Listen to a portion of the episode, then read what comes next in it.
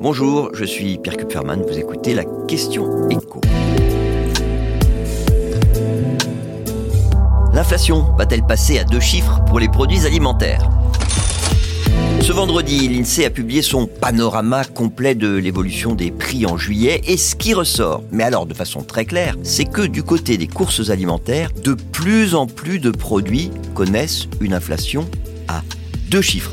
La moyenne est en dessous. On est à un petit peu plus de 7% par rapport à juillet 2021. Mais quand on regarde plus en détail dans le panier de courses, eh ben, on constate effectivement que bah, le prix de certains produits a, vraiment flambé. C'est essentiellement des produits de base. Vous avez euh, les matières grasses, le beurre, euh, la margarine, les huiles, c'est plus 21%.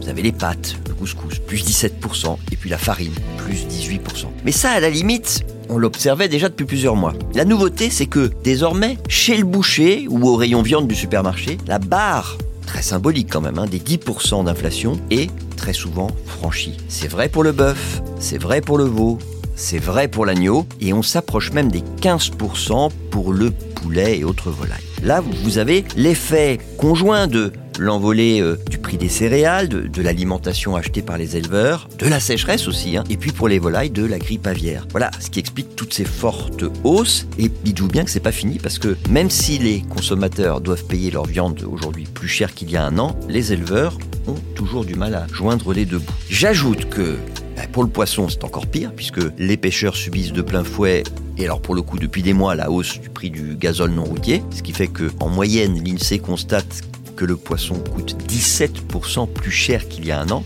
Pour le dire autrement, quand vous achetiez en juillet de l'année dernière un filet de poisson votre poissonnier à 15 euros le kilo, aujourd'hui il vous coûte 17,50 euros.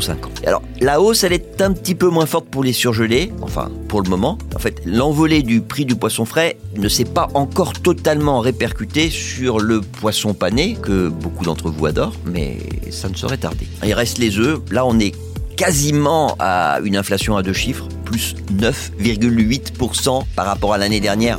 Bon, allez, les 10% ils vont être franchis très rapidement. Et comme euh, là on parle de produits de base, eh bien euh, ça a un effet évidemment sur le prix de nos courses. On s'approche, je vous le disais, des deux chiffres, d'une inflation globale sur les produits alimentaires à deux chiffres.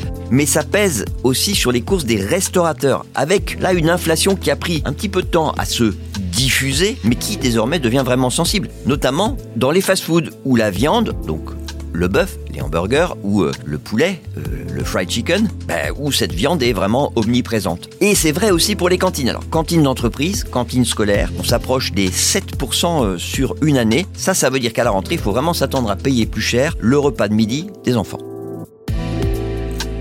Vous venez d'écouter la question écho, le podcast quotidien pour répondre à toutes les questions que vous vous posez sur l'actualité économique. Abonnez-vous sur votre plateforme d'écoute préférée et n'hésitez pas à nous laisser une note ou un commentaire.